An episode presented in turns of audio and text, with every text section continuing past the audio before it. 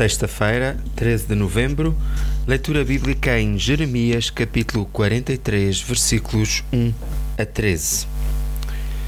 Ali em Táfnes, o Senhor tornou a falar a Jeremias, dizendo-lhe: Chama os homens de Judá e, à frente deles, enterra umas grandes pedras entre o empedrado do chão à entrada do palácio do Faraó, aqui em Táfnes. E diz à gente de Judá: O Senhor dos Exércitos, o Deus de Israel, vos diz: Hei de trazer Nabucodonosor, o rei da Babilônia, aqui ao Egito, porque ele cumpre o serviço que eu pretendo.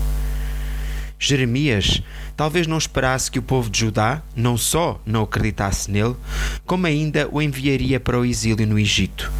Jeremias não mudou a mensagem, pois queria permanecer fiel a Deus e não aos homens.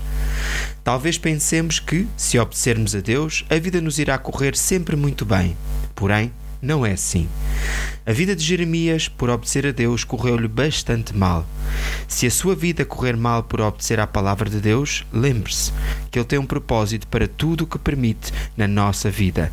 Apenas confie no Senhor. O profissional Pão do Céu é apresentado pela União Bíblica de Portugal.